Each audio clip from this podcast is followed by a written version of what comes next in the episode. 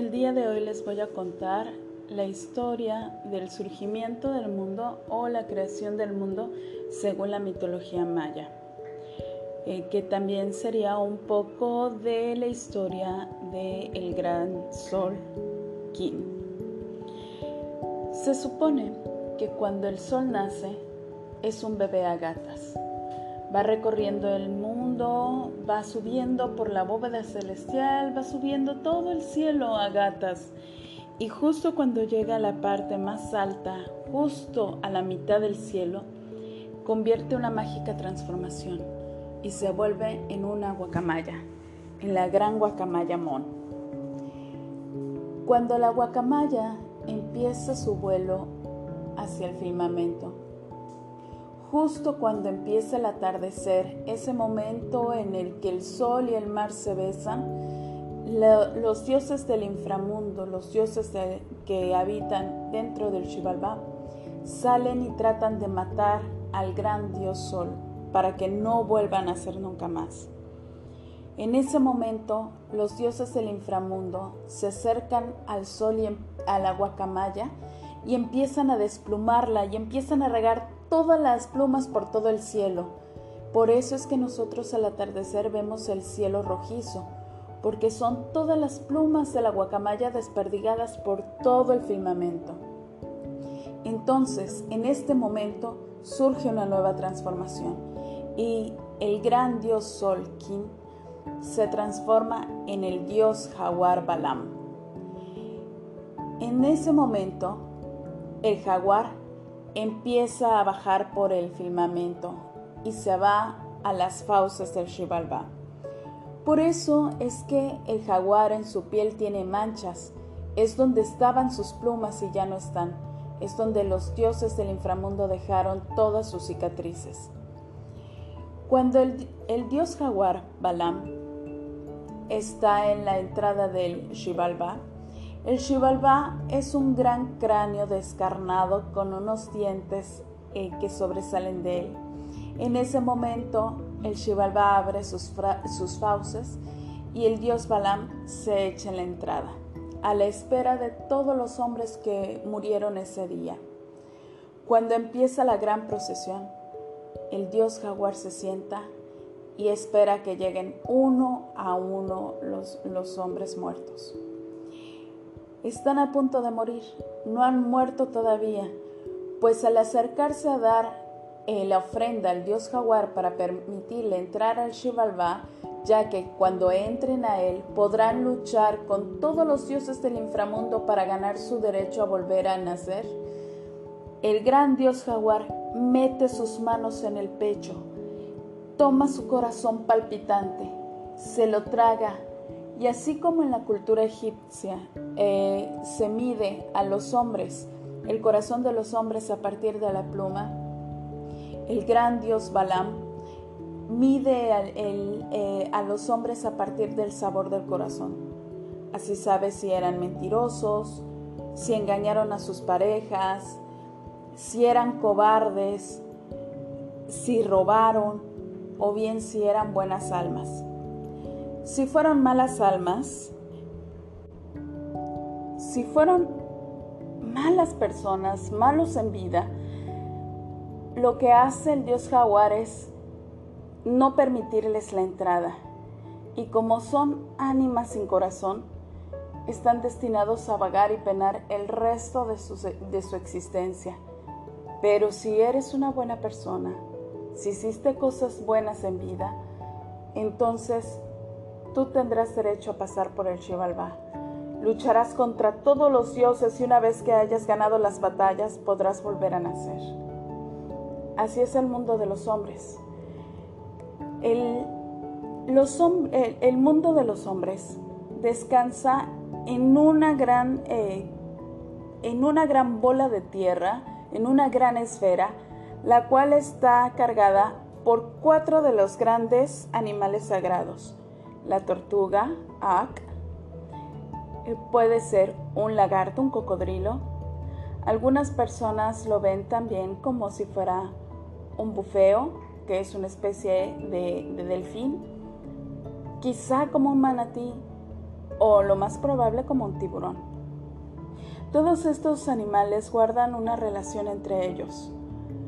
Pueden estar bajo el mar y salen a respirar o a pescar.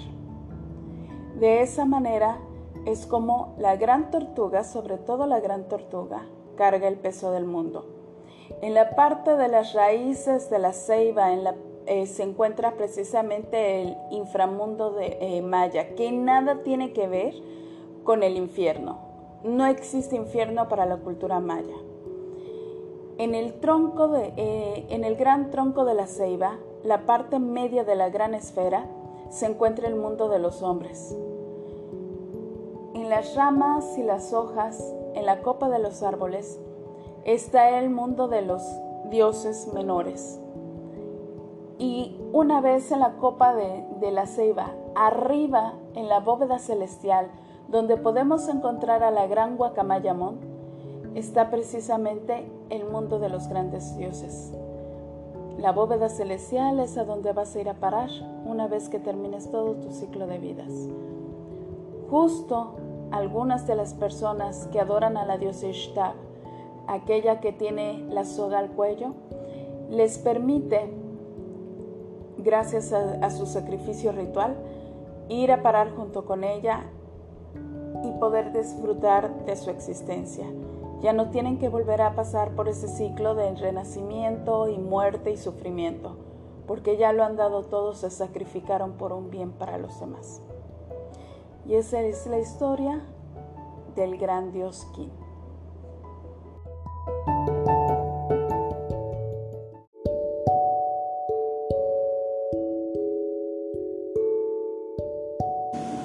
Hola a todos, el día de hoy les voy a contar un relato que me contó a mí Marc Torresillas, un amigo, un compañero, que a su vez le contó un men o Ahmen, que es algo así como un médico tradicional, lo que conoceríamos también como un chamán, eh, que este, él reside en Tulum. Entonces, eh, aquí vivimos por la región, por la zona, donde hay muchos mitos y muchas leyendas y nos cuentan muchas de estas historias los men. Eh, Akmen es el men o médico tradicional hombre, mientras que Shmen es la médico tradicional mujer. Bien, la leyenda cuenta así. En una ocasión,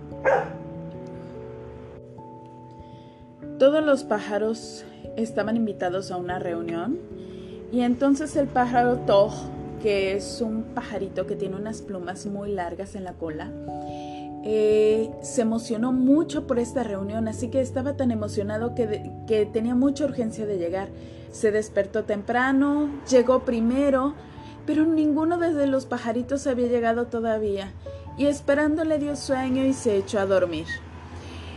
Sin embargo, se echó a dormir en el camino, así que cuando empezaron a llegar todos los pájaros, le empezaron a pasar por encima de la cola, y esto reunió arruinó completamente la, plumita de en medio. Y entonces eso hizo que se le echara a perder y que la perdiera. Por eso el pájaro Tog, lamentablemente, no tiene la plumita de en medio y solo se quedó con las dos plumas de los extremos. Y eso es por lo que el pájaro Tog, cuando mueve la cola, marca la hora. Que tengan un excelente día, cuídense. Este es un podcast chiquitito, pero muy bonito. Cuídense. Bye.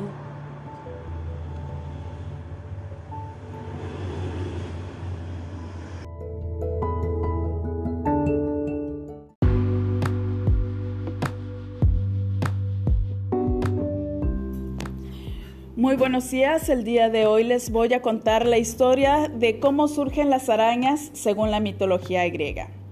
La primera, eh, el primer tejedor que se conoce fue un griego cuya hija era muy bella y esta hija se llamaba Aracne. Aracne nació siendo una niña muy bonita y con una gran habilidad para tejer.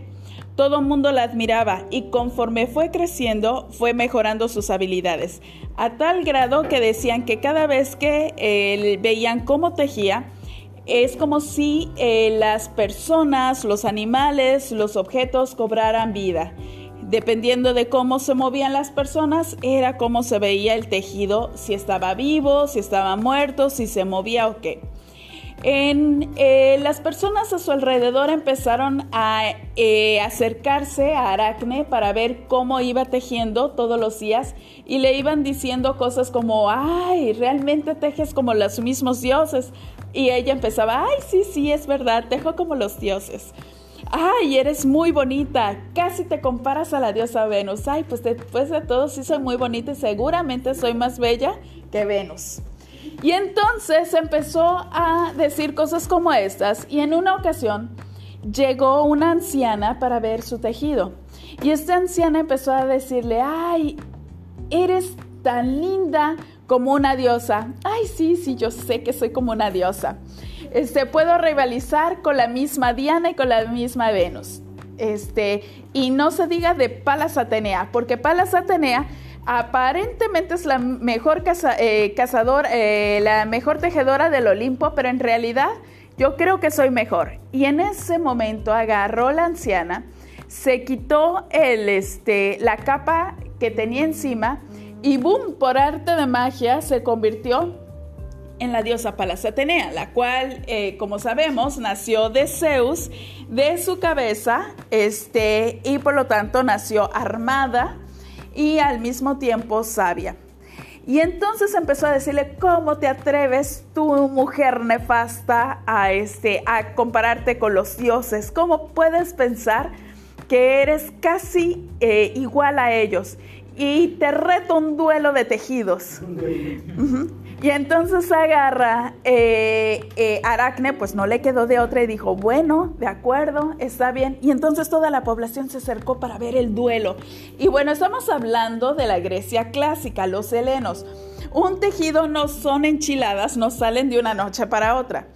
Eh, Diana, perdón, la diosa Palas Atenea se tardó un año hacer el tejido, pero mostró dentro del tejido toda la grandeza de los dioses, cuando los dioses intervienen y le ayudan a los humanos y cómo los humanos se arrodillan ante ellos y dicen, oh, gracias dioses por ayudarnos.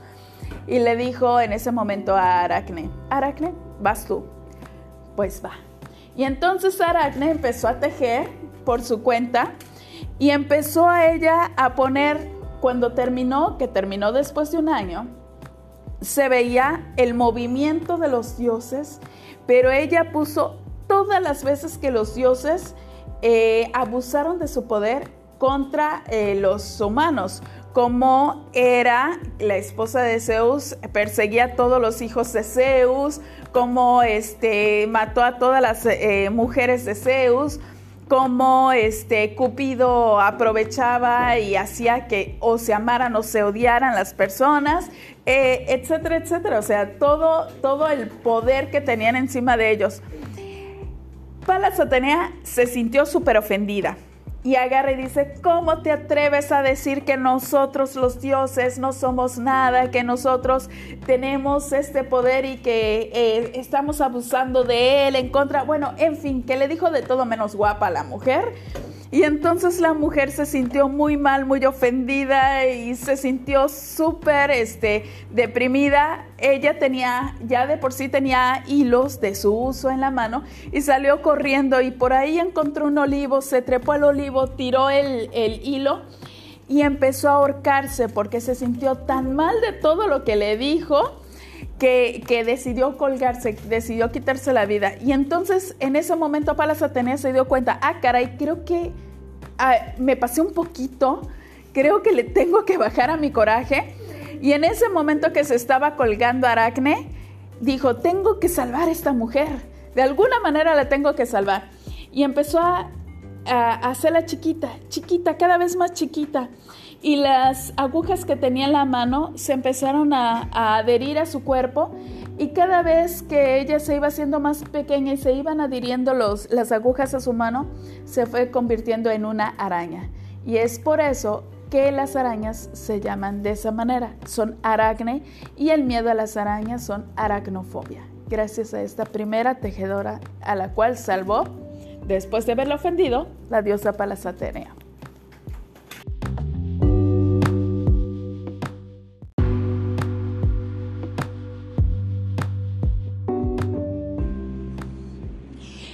Muy buenos días. El día de hoy les voy a contar una leyenda eh, mesoamericana, la leyenda de cómo Quetzalcoatl fue ayudado por... Entonces, eh, el Quetzalcoatl le dijo al Tlacuache que fuera hacia donde estaban los dioses y que se fijara esta, en esta nueva invento que acababan de hacer. Él vio algo que se movía, que danzaba, que crepitaba y daba calor, pero que cuando acercaban la carne, la quemaba, la cocinaba y que le hacía mucho más fácil y más sabrosa para comer. Quetzalcoatl le dijo en secreto, ¿por qué no se lo llevas a los hombres? Y entonces el tracuache eh, comenzó a pensar, ¿cómo le llevo yo el fuego a los hombres? Y lo que dijo, ah, ya sé, voy a meter mi colita. Su colita era muy peluda y muy esponjosa y pensó, no va a pasar nada. Así que con su colita dejó que se empezara a quemar y entonces le empezó a arder, le empezó a doler muchísimo. Así que corrió por todo el camino hasta llegar con los hombres y donde estaba la jarasca y donde estaban los maderos, puso su cola y entonces empezó a revolcarse para poder apagar el fuego de, eh, de, ella. Pero ya era muy tarde, ya se le había quemado toda la cola. Es por eso que el tlacuache es la representación del fuego y su cola pelona es precisamente eh, la, la muestra de que Él nos ayudó a los hombres a tener ahora la tecnología del, del fuego. Y es así como el tlacuache le ayudó a Quetzalcoatl a traerle el fuego a los hombres. Gracias.